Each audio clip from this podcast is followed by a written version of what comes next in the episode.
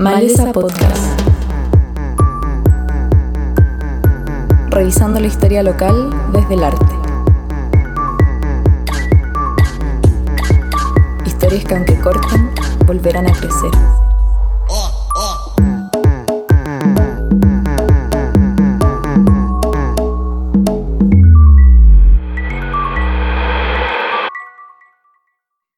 Bienvenidos al quinto capítulo de Maleza Podcast.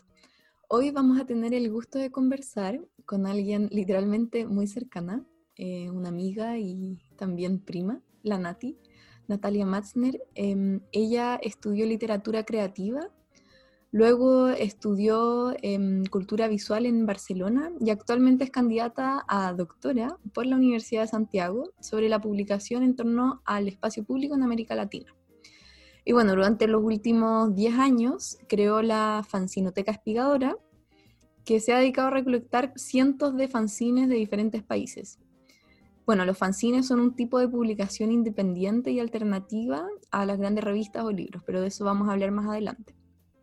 La idea de la fanzinoteca surge de un cuadro de Millet que fue un pintor francés del siglo XIX, que ella misma intervino. La imagen pueden encontrarla en el Instagram arroba al igual que el resto de las cosas que vamos a ir conversando. Y bueno, el cuadro eh, en sí mismo representa a las espigadoras, que son las mujeres que cosechan lo que la primera cosecha no se llevó. O sea, no sé, por ejemplo, las papas deformes, que es en el fondo lo que desecha la industria o el consumo.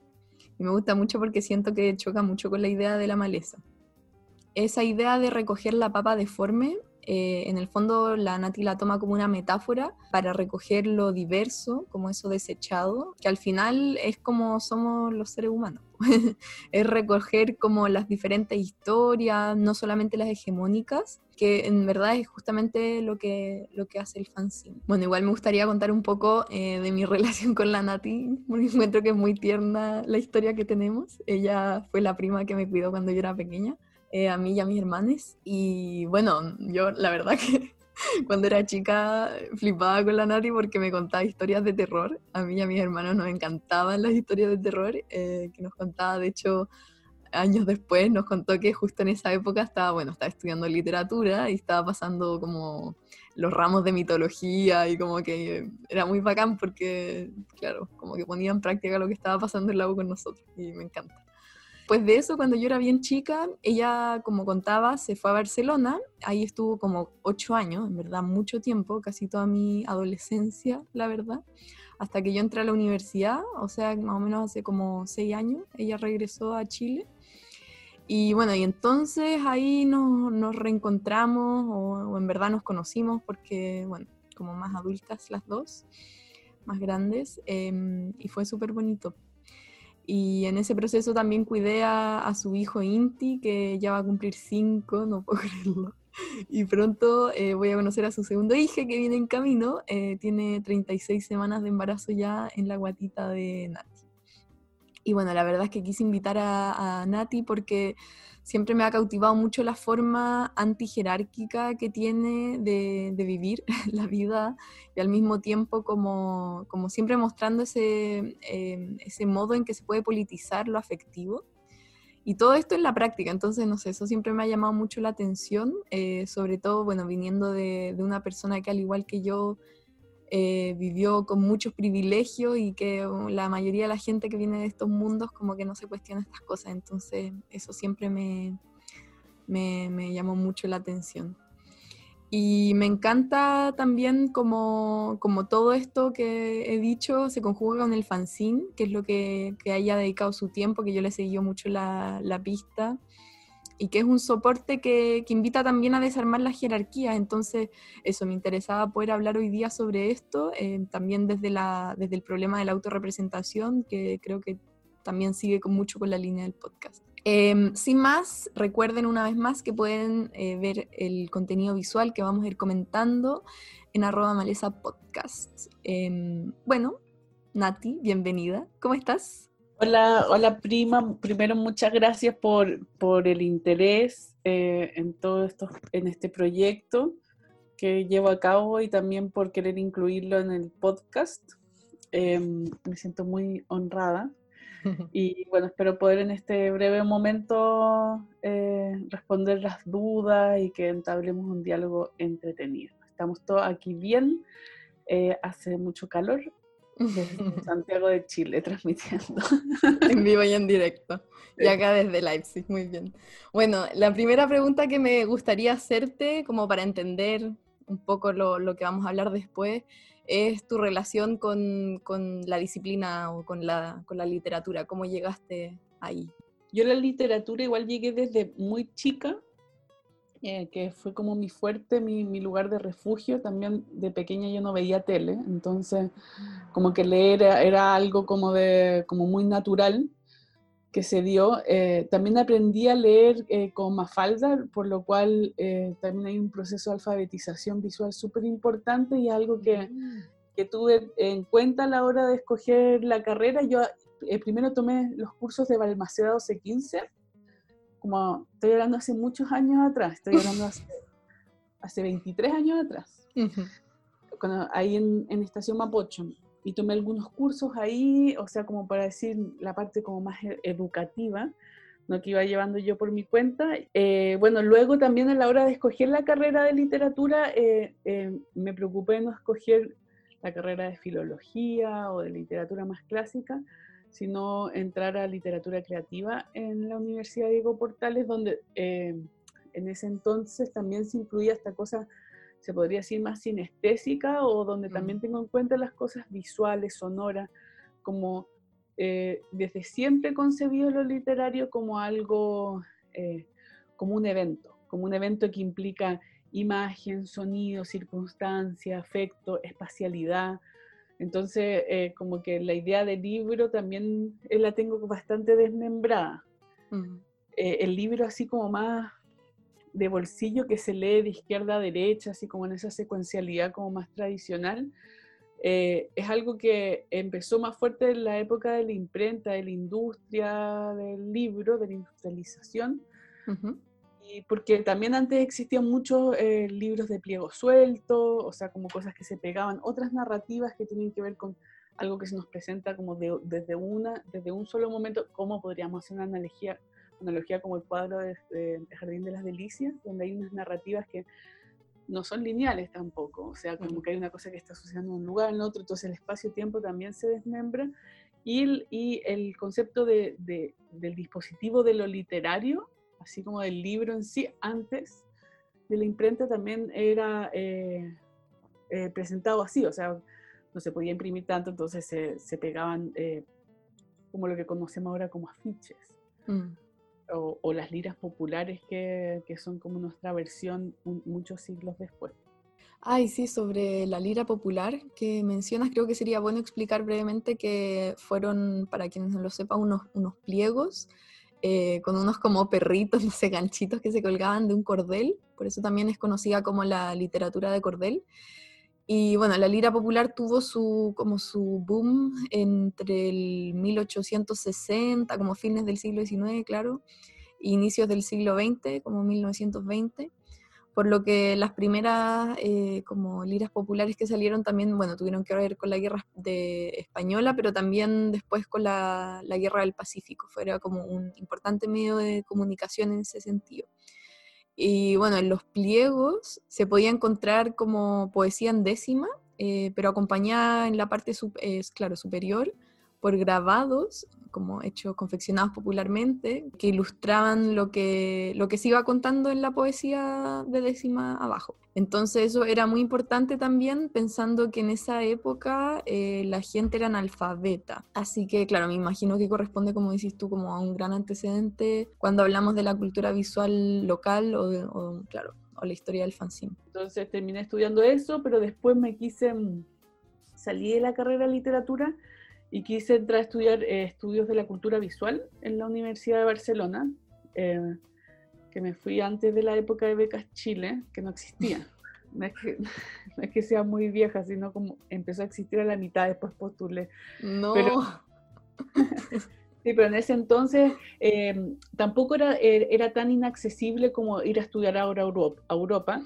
Un magíster no costaba 9.000 euros, sino 90 euros mensuales, dos veces a la semana, lo que hacía que había un, eh, gente muy diferente también eh, y de diferentes lugares de, Latinoamérica, muy, eh, muchos lugares diferentes, estudiando, porque se podía tomar cualquier tipo de trabajo y pagarte el magíster, o sea, no era como, como ahora que hay, que hay que pedir crédito, es como comprarse un auto caro. Mm, se cuesta 10 mil no hay entonces no. Entonces ahí ya pasé como por una cosa como de la, literatura a lo visual, a la filosofía de la imagen y también ahí tiene, una perspectiva muy fuerte de los estudios culturales. Entonces también entra el tema de lo etnográfico, metodologías como experimentales y desjerarquizadas para, para investigar junto al otro, no, no, no sobre el otro, no decodificarlo como lo hace la antropología tradicional, por ejemplo, la sociología. Em, mm, claro. Y después ahora estoy haciendo el, doctorado eh, de estudios americanos en el área de pensamiento y cultura, que ellos tienen una perspectiva, em, eh, bueno, americanista y e inter o multidisciplinar también. Entonces también puedo seguir como en esta misma línea de ir confluyendo como perspectivas, miradas, como una, una manera más, calidoscópica de, del fenómeno de lo literario. Estos últimos ya 10 años han sido, no, no, no, lo tengo muy claro, pero más o menos 10 años que te, que te has dedicado a, recolectar fanzines y has armado tu propia eh, fanzinoteca. Entonces, bueno, quizás la gente que escuche no, no, sabe muy bien qué es un fanzine. Eh, no sé si podías eh, explicar un poquito eso primero. La fanzinoteca, o sea, se ha podido eh, hacer y realizar en, cuanto al archivo en sí. Em, la fanzinoteca tiene tres patitas importantes. Una que es el archivo, que yo le llamo anarchivo. otro que es más bien los laboratorios, por, por no decirle talleres, porque los talleres tienen como un, programa de lo que se va a hacer muy rígido, los laboratorios son más experimentales. Y lo otro es mi manera de investigar, que haciendo mis propias publicaciones o fanzines o libros objetos. Antes de definir lo que es fanzinoteca espigadora o algo así, el archivo en sí alberga no solamente fanzines, alberga como cualquier tipo de autoedición eh, o intento de autoedición o forma eh, espontánea, rara, anómala de publicar. O sea, por eso como... Yo con la palabra fanzine lo mismo me pasa con el do it yourself o el hazlo tú mismo, que es un concepto que viene desde principalmente de Estados Unidos. Estados Unidos es un país con un, bueno, con un libre mercado súper fuerte, un capitalismo tan eh, radical donde el Estado se retrae completamente y es súper difícil agarrar el término do it yourself y, e implementarlo así como en países que tienen realidades socioeconómicas diferentes, donde los estados te cubren ciertas cosas o no. Entonces, así estoy hablando de cosas tan grandes, pero que también influyen en cosas tan pequeñas como las escenas de la autogestión. O sea, en un país donde, eh, en Francia, por ejemplo, el, escenario de autogestión, donde hay gente tanto que sea eh, latinoamericana como europea, que forma parte de ese circuito ahí, estoy diciendo Francia por decir cualquier país, pero un país que, que, que, tiene un Estado que se hace cargo de las nociones básicas y de salud, eh, bueno, de vivienda, eh, cosas así, em, la escena de la autogestión se va a dar de manera diferente.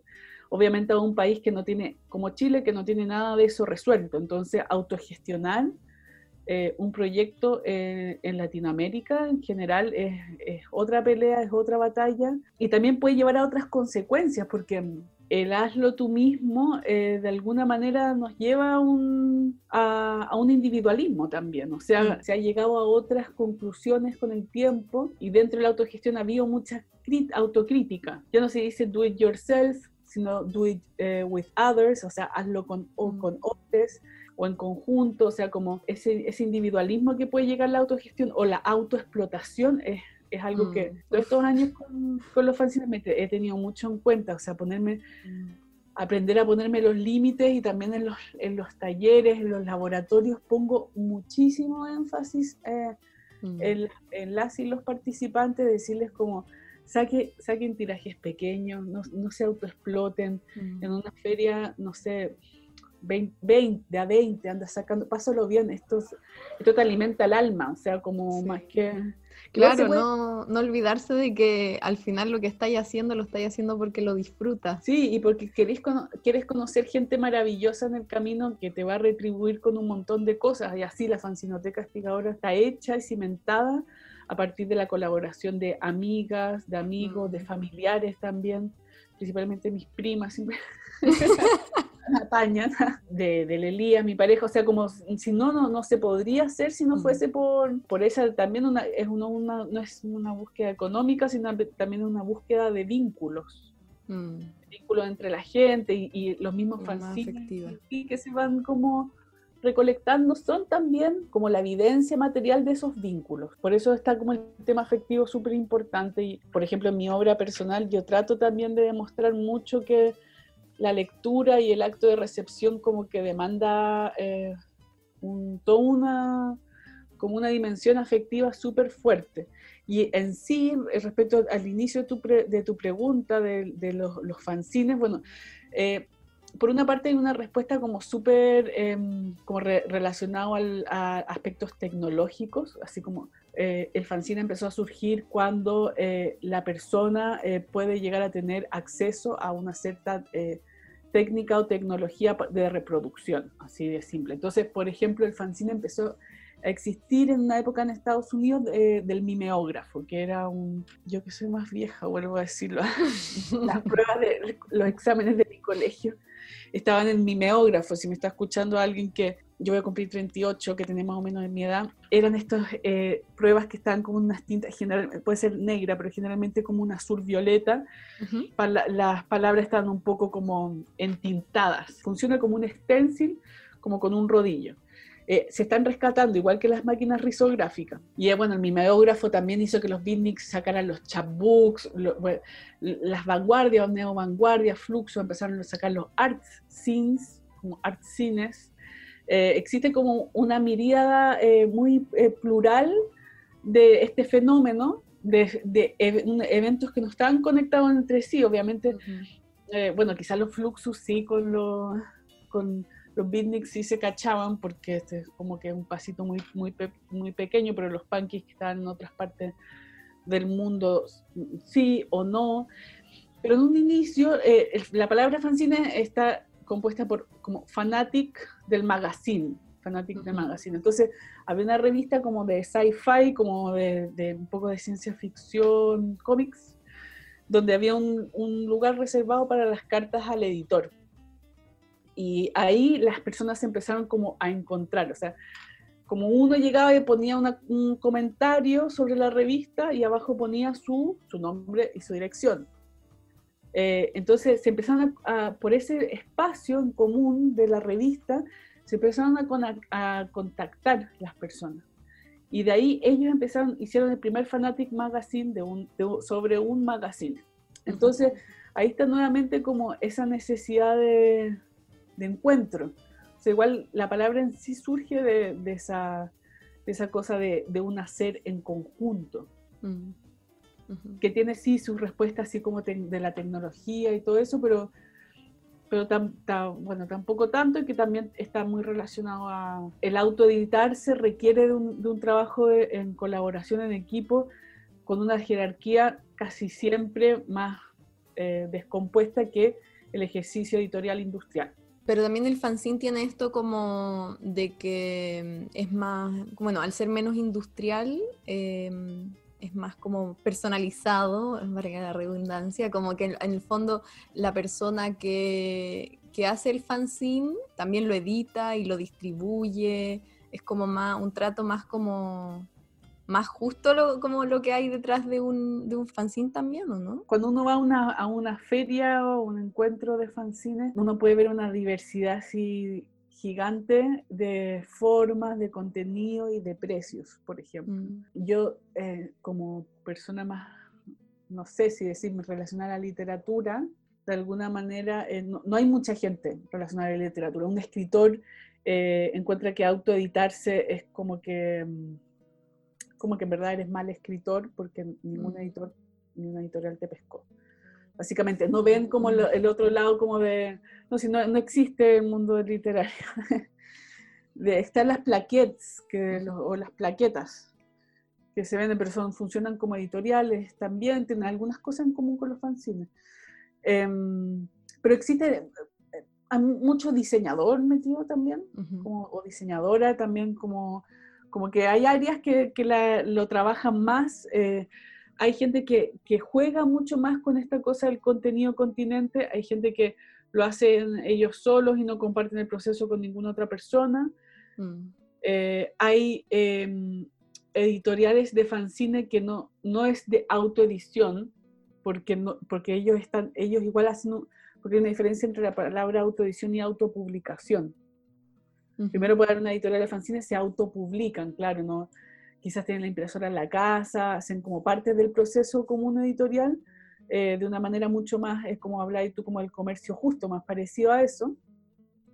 Pero eh, en la autoedición es donde yo no, eh, desde el momento de creación hasta que llega la persona, el producto, como si fuese como yo planto un manzano, después vendo la manzana a la, persona que se la va a comer, si soy la misma persona que, que trabaja todo ese proceso, eh, nadie en el camino prueba la, o más que yo prueba la manzana. En este mm. sentido pasa lo mismo con el fanzine, no hay nadie que me corrija el texto, no hay otras perspectivas, otras miradas, desde miradas, eh, no sé, de posibilidades de, de, que la gente le guste, no le guste, de que tenga errores desde eh, ortográfico hasta mm, decisiones de, la portada, del diseño, todo eso. Em, entonces, eh, ahí por eso hay, que hacer como, como una diferencia, donde, donde es más o menos esta como eh, probabilidad de aplicarlo como a este término de comercio justo, mm, como de, autoditas y lo haces todo tú. Por eso yo le digo a, a, los participantes de los talleres, haz pocos números, porque, porque así tú se lo puedes pasar a, amigos o amigas y tampoco lo vais leyendo y si son eh, si es una amistad certera, te van a decir de verdad que hay errores y no te van a decir, ay, está todo bien, no, pero lo bueno es que te digan para que después en el próximo tiraje, te, claro, uno va haciendo las correcciones de a poco y eso también está relacionado a la esencia del fanzine en relación a la experimentación y, a, la, y, a, la, y a la diferencia de, de esta metáfora del Fordismo, de, de, la, de, que todo salga igual, o sea, como no tenemos miedo a la experimentación y no tenemos miedo al error, a equivocarse, o sea, es un, es un espacio para experimentar, es un espacio para equivocarse y se va haciendo tiraje de a poco, entonces alguien que se autoedita eh, tiene como que enfrentarse a un proceso así, más o menos. Oye, pero una pregunta, ¿tú dirías que el como no sé cómo decirlo, no sé si hablar como de genéricamente o como la mayoría de las veces, si el fanzine, el mundo del fanzine se caracteriza por, porque está hablando como de lo comunitario, por un lado, como de no hacerlo solo, de no llevar, como tender a lo individual, pero por otro lado igual hay como un trabajo muy de una persona que realiza el fanzine, edita el fanzine y lo lo viraliza, no sé. Si es que hay una tendencia, esa es mi pregunta. Yo creo que no, hay una tendencia en sí, yo creo que hay como balance y desbalance en cada proceso, como que hay publicaciones que a, mí me llegan, por ejemplo, de Fanzinoteca, que yo sé que si eh, de la A a la Z de lo que requiere hacer desde el contenido hasta, hasta venderlo, difundirlo, hay gente que de la A a la, a la G lo hace todo solo, después otra gente que la G, la H, o sea, quiero decir como hay personas que no comparten nada del proceso como creativo y, y después, pero después comparten mucho el, momento socializante de la difusión, de, de, sí. Entonces, no, no, podría decirte que hay como un como una tendencia. Una tendencia, pero sí de repente puede pasar eh, que no sé, uno va a una feria y hay un fanzine que yo nunca, eso, bueno, esto es una gran pregunta del arte, pero uno no sabe cuánto trabajo requiere o el valor que puede tener una obra. Entonces, el precio. de repente, sí, de repente, no sé, hay, a mí me ha pasado en ferias que eh, fanzines míos que tienen un montón de trabajo manual, de objetos insertos, de, bueno, que además que escribir la obra de teatro, no sé qué, no sé cuánto, lo vendo, o sea, tres lucas y de repente puede llegar un al lado, el stand al lado hay alguien que tiene tres puntos y dos comas y no sé qué, y son 30 lucas. 20 lucas. Y digo, pero eso es que lo ve cada uno, pues él ve cómo mm. quiere interactuar con la gente o, Claro, sí, pues igual ponerle el precio tiene que ver también con que quieres que circule, ¿no? que sea más accesible. Depende también de la, de la, urgencia del asunto a veces. Claro, sí. Pero yo encuentro bueno, a, a, mí me gusta igual que no haya, eh, que no haya regularización, cada, cada uno recibe lo que... Sí, Sí, está bueno. Lo que cultivo, así que hay que ver si es que lo que mm. se busca. Ah, sí, te quería preguntar de, de la fanzinoteca. Eh, ¿Tú tienes algún como criterio para elegir qué fanzines van a llegar o simplemente te llegan y los tomas todos? Como ¿Hay una línea, por decirlo así, editorial en esa como recolección o cómo funciona? Hubo al principio un tiempo donde me llegaron muchos, muchos fanzines y yo de a poco he ido como eh, aceptando menos no, no siempre porque me gusten o no me gusten, sino porque no me puedo hacer cargo de, la catalogación o, pienso que ese fanzine va a circular mejor en otros lugares y, claro. y digo como, oye, aquí hay un archivo, porque el archivo que, estoy, que tengo eh, lo muestro en los laboratorios, en los talleres, en las entrevistas, o sea, hay una difusión que tiene por un lado un, un aspecto de laboratorio o educativo, pero no así eh, como una biblioteca, o sea, como que es muy raro, bueno, eh, los participantes de talleres más largos míos sí se llevan algunos fanzines para la casa, después los devuelven y todo eso. Pero sí con el tiempo eh, he ido aceptando cada vez fanzines más relacionados a la experimentación en formato y bueno, me llega mucho de temáticas de feminismo y de autorrepresentación. Esos son como los temas que más tienes. Mm y tengo mucho de cómic también. Pero también eh, esos empecé como, si son, lo que pasa es que yo en los fanzines los catalogo por, una, por un lado como con, una con etiquetas que obedecen a no a una jerarquía, pero como tienen que estar en un lugar físico, por ejemplo, un fanzine en la portada va a tener la etiqueta de arriba auto, autorrepresentación y abajo formato experimental y cómic, por ejemplo, porque el libro juega, o el fanzine juega con el formato, también usa el lenguaje del cómic, pero es de temática autorrepresentación. Y para mí esos tres elementos son igualmente importantes. Entonces la parte como de, del Excel, de, la catalogación digital, es, eh, eh, puedes, puedes, encontrar en cualquiera de esas categorías, etiquetas, ese fanzine.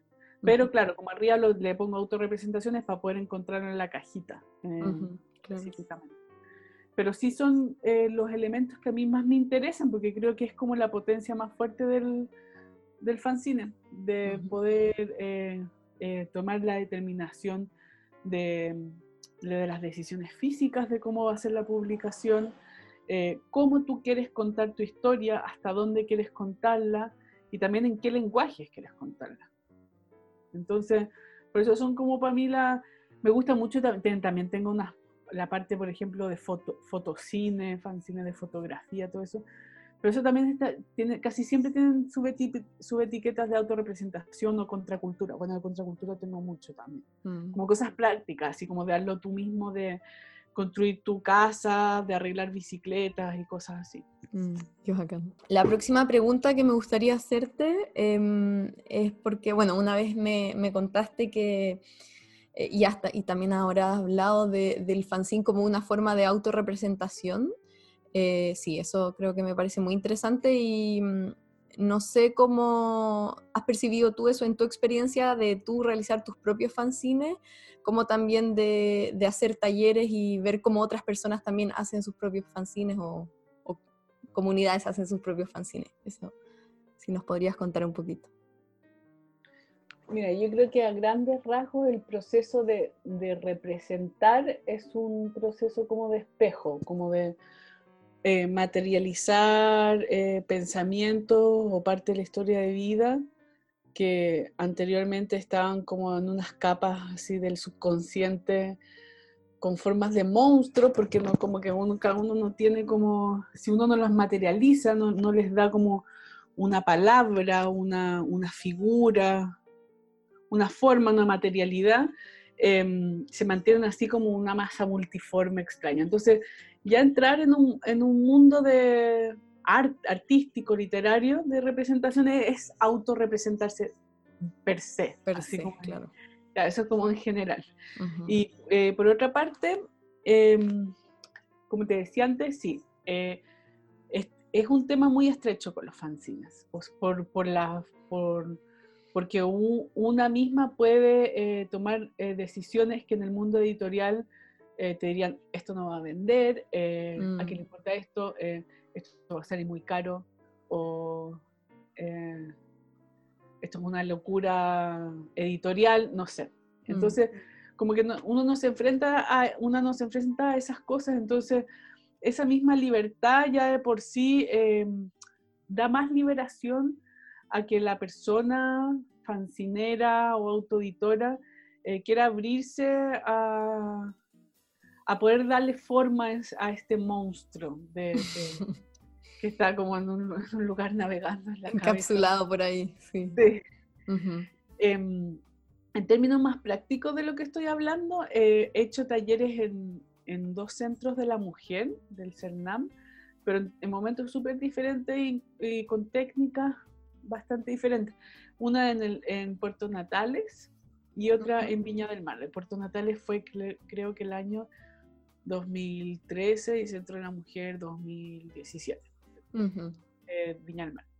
Em, casi siempre me baso en, eh, para hacer este trabajo, bueno, muchas de esas veces son mujeres que eh, están ya parte de un programa de, de violencia de género, ya están, están, en una etapa más adelantada, están dentro de un programa con un equipo interdisciplinar, con psicólogas, con abogados y todo eso. Em, entonces, eh, lo que vendría a hacer yo es, un trabajo de representación y de autoedición donde, por ejemplo, esos fanzines no están en la fanzinoteca, porque yo siempre les digo que, mm. que es como... Más íntimo. Más íntimo. Y aquí es súper importante porque eh, es, es, algo que para mí, em, en este proceso de autorrepresentación de los fanzines, eh, lo tengo muy en cuenta, que el fanzine, que cómo termina, es importante por una cosa como ritual y material, pero el, el, proceso en sí es la obra, en mm, ese sentido. O sea, como, entonces yo le por eso les prometo como esto desde el principio, o sea, como de antemano esto no se va a mostrar. Si ustedes quieren que esté en la fanzinoteca y se muestre, no sé qué, se muestra. Mm. Entonces ahí uso como, hay una fotógrafa feminista marxista eh, de, de de barrio Hackney de, de, Inglaterra que se llamaba Joe Spencer y ella hacía como una técnica que se llama la reelaboración del álbum familiar, que es algo que invito a todos a hacerlo porque es muy loco hacerlo y agarrar el álbum familiar y, y resituarte en toda esa historia. Mm. También hay un trabajo como de espejo bien fuerte porque como qué es lo que ve uno de la foto, cómo, cómo, cómo reestructura las relaciones familiares de quienes están eh, representados. Y ella tiene, claro, bueno, como es marxista, pone como un énfasis súper fuerte en la situación socioeconómica familiar que se iba viviendo en cada momento y cómo eso afectaba en el autocuidado y en, muchas otras como aspectos más múltiples de la vida que está relacionado a la, a la violencia doméstica después que las personas están en eso o la violencia institucional. Ya Spencer después ella murió de cáncer de mamas y ella representó todo, de la A a la Z su, su proceso eh, médico en una institución de salud pública, eh, hasta sacarse una foto unos minutos o unas horas antes de la muerte. ¡Wow! ¡Qué brillo! Yo, eh, sin conocer a Joe Spencer, antes hice un ejercicio igual bastante similar, bueno, porque nuestra familia, y yo creo que la mayoría de las familias del mundo como que arman sus árboles eh, genealógicos o álbumes en función sobre todo de los hombres, de los como grandes patriarcas, por decirlo así, y muchas veces eh, también en función de los documentos, como los documentos de certificados de nacimiento, claro, como los documentos más institucionales, por decirlo así como lo más tradicional. Eh, bueno, y el ejercicio que yo hice, que, que, ahora como que me está contando esto y claro, siento que no lo había visto, pero creo que están vinculados igual, que lo que hice fue como rescatar la historia de las mujeres, como las abuelas, las madres, las abuelas, las bisabuelas, bueno, hasta donde, donde una puede llegar nomás, porque justamente también la historia de las mujeres es la más olvidada y ahí se evidencia como que los hombres pueden tener cinco generaciones para atrás y las mujeres de repente solo dos, o de repente solo se conoce el nombre, o cosas así, pero bueno, eh, lo que yo hice fue como rescatar el nombre de estas mujeres como nombre afectivo, como, como les decían, ¿cachai? No, solo, no como su nombre, apellido y todo lo pomposo. Eh, y también como el resto, como configurar el recuerdo de estas mujeres desde lo afectivo, o sea, como por ejemplo preguntarle mm, a mi mamá cómo, cómo era su relación con su, con su mamá y a mi abuela cómo era su relación con su mamá o o si, o si no también preguntarle como a otras personas cómo percibían ese afecto, esa relación. Y de hecho en ese árbol como genealógico, por decirlo así, que fui construyendo, construyendo eh, incluí a la trabajadora de casa particular que iba a mi casa, la Laura. Bueno, que si bien mi mamá me crió y estuvo mega presente, no puedo decir nada sobre eso, em, también la Laura siempre estuvo ahí. Y la verdad es que, claro, ella finalmente... Em, era la que cocinaba muchas veces, los olores de sus comidas, eh, sus canciones, sus cuentos, sus juegos, como sus cariños, todo eso forma parte como de, mi, de los recuerdos de mi niñez, que es como al final la historia que, me configura. Pues entonces un poco haberla incluido y haber incluido también como su relación con sus madres, con las personas que la criaron, tiene que ver con la idea de que la, gente que te rodea finalmente, la gente que te cría, es la que, la que al final escribe un poco tu historia, tu primera historia, por decirlo así. Bueno, y perfectamente también podría haber sido, no sé, la mamá de una amiga o una vecina que me hubiese criado. Eh, pero claro, como en mi caso de, chica más eh, privilegiada, eh, esa es mi historia, po. entonces por eso construí ese árbol. Y desde ahí también entender mucho como mi historia personal, po. como que ahí empecé a entender muchas cosas, y es, muy, es un ejercicio súper vigio, lo invito, lo invito también a hacer. Yo creo que lo que, invita, lo que invita las técnicas de Joe Spence que, que han hecho muchas participantes de estos talleres es ver a las imágenes como una cosa mucho más chamánica, como una... Como algo, ritual, Sí, como ritual y como mm. algo vivo, como algo como que te esté interpelando. Porque en verdad pasa mm. eso, pues si uno sale a caminar a la calle y ve una publicidad, yo no me puedo comportar como un, como un semiólogo, así como un distanciamiento positivista frente al análisis del mundo, como decir, ¿Qué es lo que dice esta imagen? Eh, ya, eh, aquí elementos, eh, color rojo, bolso, no sé qué. No. Mm. En verdad, cuando uno se encuentra con las imágenes, no puede tener esa distancia. Nosotros somos personas con historias de vida, con identidades, con subjetividades. Entonces, al encontrarte con las imágenes, las imágenes te demandan algo. Mm. se podría ver como un aspecto medio lacaniano, como de carencias y cosas así, pero yo lo veo más como como más chamánico, como que te encuentras con ella y como dice, uno tiene que preguntarse, esto lo, esto lo habla un filósofo que es súper interesante, que se llama WJT Mitchell. Y dice como, uno encuentra, se encuentra la imagen y tiene que preguntarse como, ¿qué es lo que quiere esta imagen de mí? ¿Qué me está demandando? Entonces, em, en estos fanzines se trabaja como directamente con eso desde el álbum familiar o mucho con cosas de las publicidades o de la hegemonía de las identidades que cada una debería calzar o se siente presionada a calzar. Entonces, es el encuentro con estas imágenes, es lo que, lo que casi siempre está en el, en el producto del fanzine. También no tiene como respuestas muy claras porque, porque también es impreciso un poco, pues como que no, eso se trata. No hay mucha moral, digamos, o sea, mm. como sí, sí hay, pero, pero, es, pero es conflictivo, es como complejo.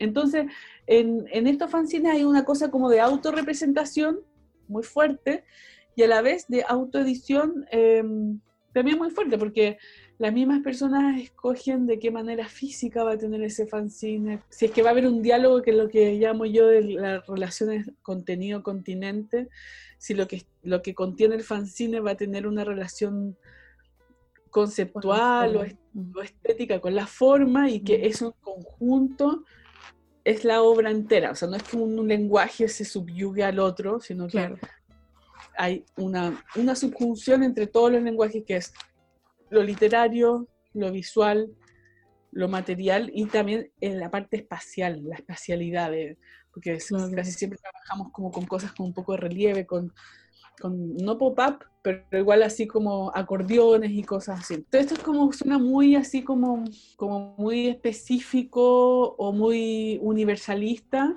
eh, pero a la vez también es algo mucho más simple porque yo podría ponerle a todos los fanzines de la fanzinoteca la etiqueta de la autorrepresentación, porque en verdad aprender a contar la historia por ti misma ya es una herramienta revolucionaria, que nadie hable por ti, que no te codifiquen, decodifiquen como si fueses un, objeto o una persona con un pensamiento menor. Entonces, ya de por sí el fanzine de la temática que se trate que ya no sea directamente política, es autorrepresentativa y es revolucionaria porque es habla por ti misma.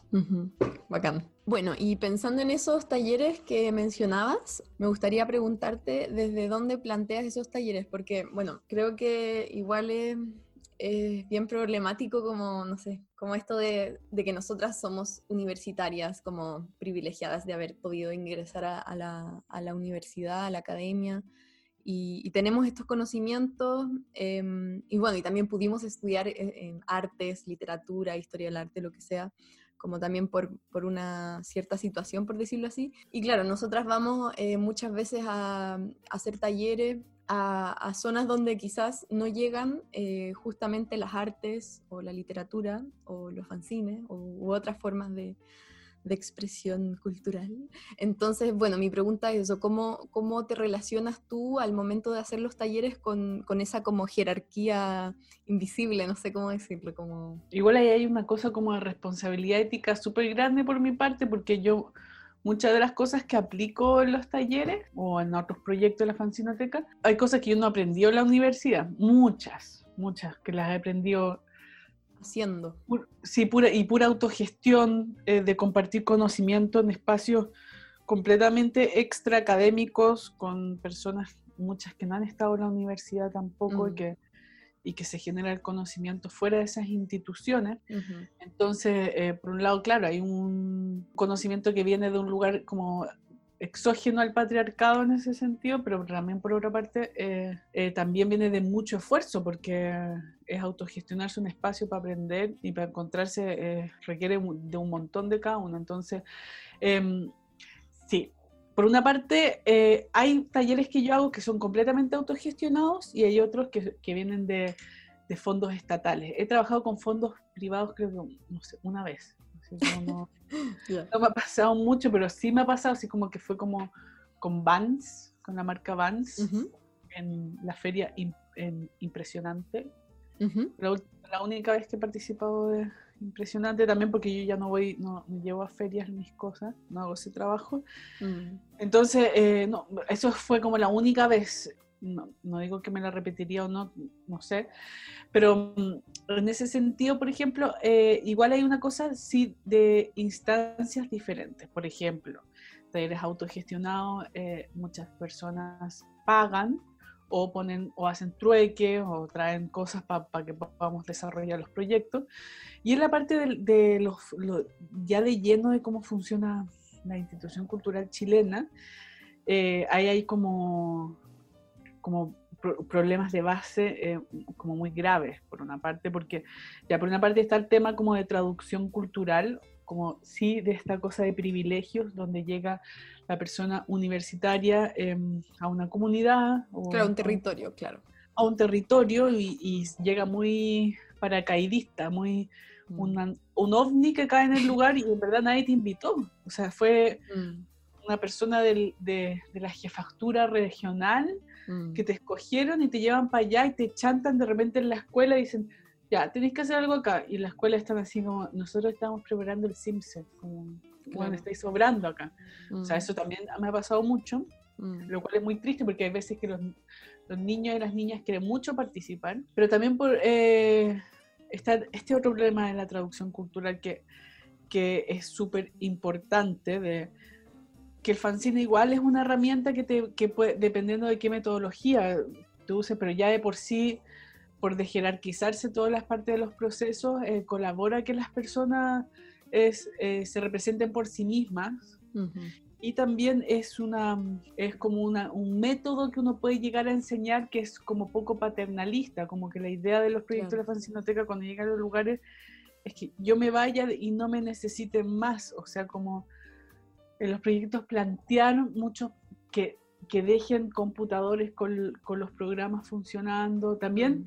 he llegado a, a lugares en región a trabajar en escuelas, no sé, uno dice, a ver, ¿qué hay? ¿Qué hay en esta escuela? que pueda como yo me pueda ir y pueda seguir funcionando con esto. De repente, caché que en una, en una sala hay una mesa que está con un mantel y con un florero, pero en verdad levantáis el mantel y hay una fotocopiadora abajo, porque,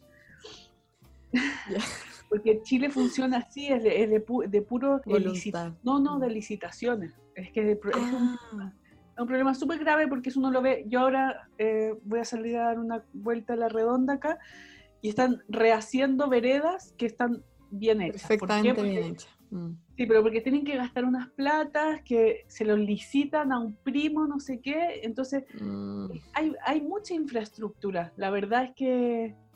Y muy desbalanceada, obviamente, porque este es un país muy desbalanceado en equidad, en términos de equidad, pero igual de repente llegas a un lugar eh, eh, muy alejado y eh, con que les llegan, no sé, 15 máquinas que sirven para 15 cosas diferentes pero nadie va a enseñarles para qué pueden mm. servir o cómo se usan. No, no hay capacitaciones. Claro, la parte de la gestión. Mm. Claro, entonces están, están, muchas veces están los elementos que se necesitan. Em, eso es por una parte. las recepciones han sido súper variadas, eh, pero sí de antemano hay un, un tema como de económico mm. que que cualquier persona que hace arte colaborativo tiene que tenerlo en claro, si es que tú llegas eh, por, por, eh, eh, por el Fondart o alguno de un fondo relacionado al Ministerio de la Cultura, ellos lo, que, o sea, lo que están haciendo es pagarte a ti por ir a hacer unos talleres a personas que no te invitaron directamente, o sea, uno tiene que mostrarles que les puede interesar, quizás no les interesa, y si mm. tú vas para allá a hacer tu trabajo y nadie está interesado, eh, no, no, no, se puede hacer el trabajo, porque si no terminas mm. el, el fanzine tú sola, entonces tienes que convencer, ahí entra un juego muy raro, como de convencer a la gente de que les sirve, y puede que no, también. Mm. Entonces, como saber dialogar con estas eh, personas que toman las decisiones dentro de, de los diferentes agentes del, del, de los fondos de cultura, es como decir, eh, acepta que a mí me estás pagando por esto y que las personas que están asistiendo no le están pagando por esto. Mm. Están usando su tiempo, o sea, como... Entonces ahí eh, entra en conflicto una cosa que, que tiene que ver con eh, lo que se llama, creo, impacto. Que uno dice, ya bueno, yo voy a un lugar y no le interesan a las, lo que me está pidiendo Fondart o lo que sea, que, que, en el menor tiempo posible haya la mayor cantidad de gente, decir como experiencias significativas. Yo, me, mm. yo voy a un, a un pueblo y no participan las 200 personas, sino que un grupo de 12 niños, niñas y jóvenes se interesan y también a veces es intergeneracional, llega una abuelita que sabe eh, también eh, quiere contar su propia historia en los fanzines, entonces, entonces tú enseñas a un grupo eh, eso y después eso se viraliza. Mm. O sea, uno se va y esas 15 personas que, que compartimos un momento íntimo, eh, significativo, siguen haciendo ellos porque quedan con sus fancinotecas, quedan con una impresora funcionando. Mm. Quedan estructuras armadas, por decirlo así. Claro, y, con menos personas. Contagiosas. viralizando, que, sí, que mm. se contagie eso. Claro. Eh, en ese sentido, ahí, ahí para mí es mucho más exitoso, pero en el Fondarte es lo que más quieren es como mayor cantidad de gente en menos tiempo. Entonces, mm. se parece a todo lo que es ahora, pues así como... Productividad, claro. Desde, desde, cómo funciona el sistema público de salud. O sea, como uh, está colapsado el sistema público, entonces tenés que pedir ahora un, Red Salud con FONASA y en Red Salud te, tratan, te, atienden tres minutos, o sea, mayor cantidad de gente. Claro, 15 minutos el siguiente, 15 minutos el siguiente. Así funciona la educación en Chile igual y, como esta, entremezcla entre patita entre estatal y privado, que uno nunca sabe quién está ganando plata. Entonces, eso... Qué miedo. sí.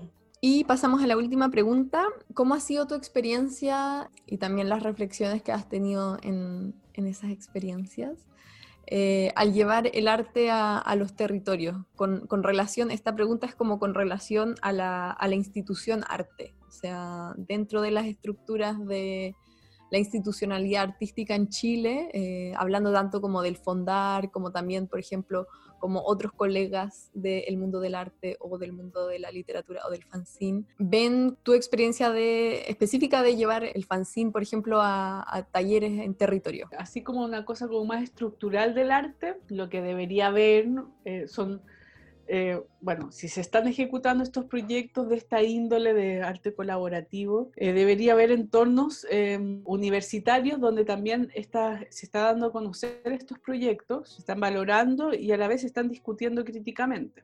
Eh, eso no pasa mucho, o sea, en el mundo literario menos, en el mundo artístico, si es que se incluye algo relacionado al arte colaborativo, al arte acción o arte relacional o bla, bla, bla, estaría más relacionado a la educación del arte. O sea, eh, no, lo, no, lo, toman como un, lo ponen como en un, en un lado eh, donde es un arte menor, un arte, se podría decir, como feminizado. Y ahí entra en discusión un término que, que estuvimos este año explorando un poco en, en, algunas charlas, que es el término del patriarcado del conocimiento que hay ciertas prácticas culturales, eh, educativas, eh, que, se, que entran a la esfera del cuidado y la esfera que es bastante eh, y es bastante invaluable, o sea, como con los límites muy difíciles de poner. Ah, ¿Cuándo empieza y cuándo termina ese trabajo? Mm. ¿Cómo se valora? ¿De qué manera se valora como un pensamiento autónomo o como un arte menor? Ah, así como se hace la misma diferencia entre arte y artesanía. Em, de la misma manera se hace una diferencia entre arte profesional y arte educativo. Entonces, eh, ahí se marcan los límites como muy claros y creo que eso es un problema eh, chileno. O sea, mm. perdón, es como, es como si fuera menos importante o como si no fuera una forma de generar conocimiento. ¿Sientes tú cómo, cómo se jerarquiza esa, ese llevarlo al territorio? Sí, eh, sí, y, se caricaturiza también. Mm. Sí, lo que más se quiere es como eh, mayor cantidad de gente en menos tiempo, en ese sentido, como trabajar con muchos niños y niñas y, que hagan, ah, pero que hagan, pero ah, así tan raro como lo que te decía, así como que hagan unos, unos monitos, unos dibujitos ahí, doblan los papelitos, así lo ves súper, mm. sí, este, es súper terrible porque a mí no me, no me daña mi ego, pero sino que me defrauda mucho como esta ansiedad en la que se mueve el mundo de la educación artística dentro de, las esferas eh, de, las escuelas, de los liceos también, de, de ver lo menor, o sea, de, colocarlo en un lugar eh, y decirte cuál es tu lugar. Y eso es básicamente el, problema también del adultocentrismo en ese sentido. Mm. Entonces, es importante como, como ahondar un poco en este término de, también del, del, como de la feminización de esa práctica, como también puede tener como el, eh, el tema del cuidado, porque es, es, no, no, tiene un límite muy claro. Entonces, em, no sé, me pasado un proyecto que hay gente así que me dejan a sus hijos y se van. O sea, como me dejan, me lo ven Sí, o sea, como, de, como decir, como tú, sí, tú lo estás cuidando. Y además que eh, es bastante malo porque muchos de los proyectos que yo trato de hacer eh, no son en las dinámicas de escuela, sino que mm. trato de trabajar mucho lo intergeneracional que madres e hijes puedan trabajar en un mismo proyecto al mismo tiempo. Mm, hace un par de años, eh, cuando, bueno, cuando empezó como, como a expandirse el, término del feminismo, bueno, en Chile ya como hablando como en términos masivos, no como teóricos, sino como en términos masivos, como el, feminismo interseccional, yo me acuerdo que eh, fuiste una de las primeras personas que, bueno, yo creo la primera que, que escuché hablar de adultocentrismo y que también me voló la cabeza, entonces sí. Sí, bueno, eso de eh, eh, esas cosas también las he ido aprendiendo con el tiempo, porque, mm. porque yo soy, bueno, soy mamá doble ahora, pero, pero eso también en mi experiencia con, con mi hijo, con Inti, es haberme adentrado a ese mundo de, darme cuenta de que existen, eh, existe legitimidad en sus palabras y, y, tiene que haber un entorno donde la, donde la persona es una persona, que está siendo escuchada o no. Entonces,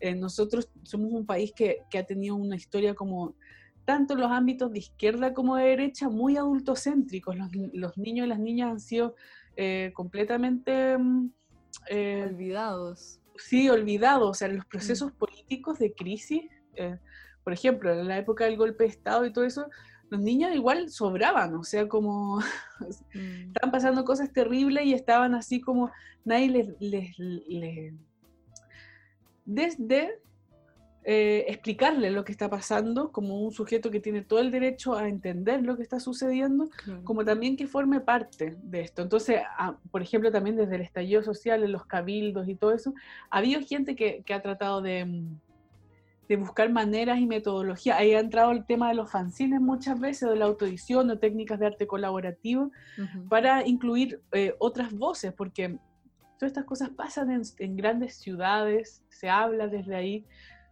y las mismas ciudades son lugares que se mm, que rechazan a, la persona no productiva, a la persona que no es funcionalista.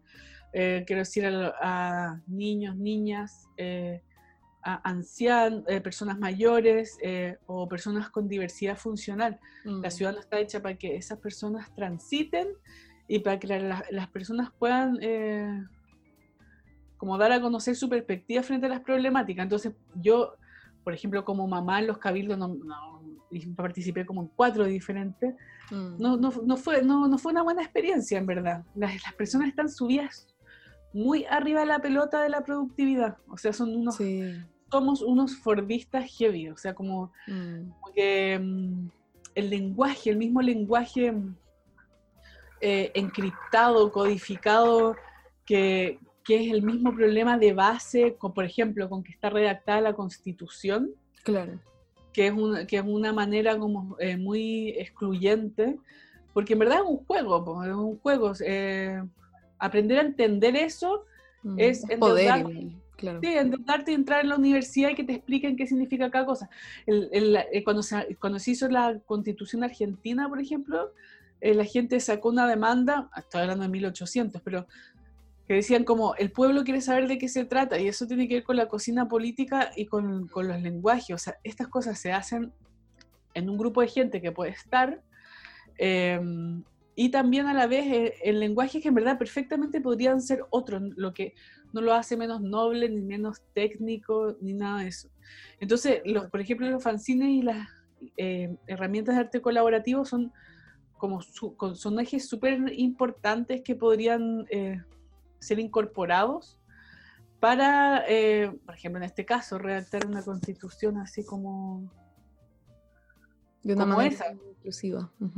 Inclusiva y que no sea capitalista, que, o sea, yo digo solo capitalista, fordista o industrial, digamos, así como de, que todos hablemos este mismo lenguaje, que nos relacionemos eh, con eso de la misma manera y que seamos, seamos todas personas súper productivas, porque si no estamos aportando hasta maquinaria, el capital, eh, no podemos eh, redactar esto.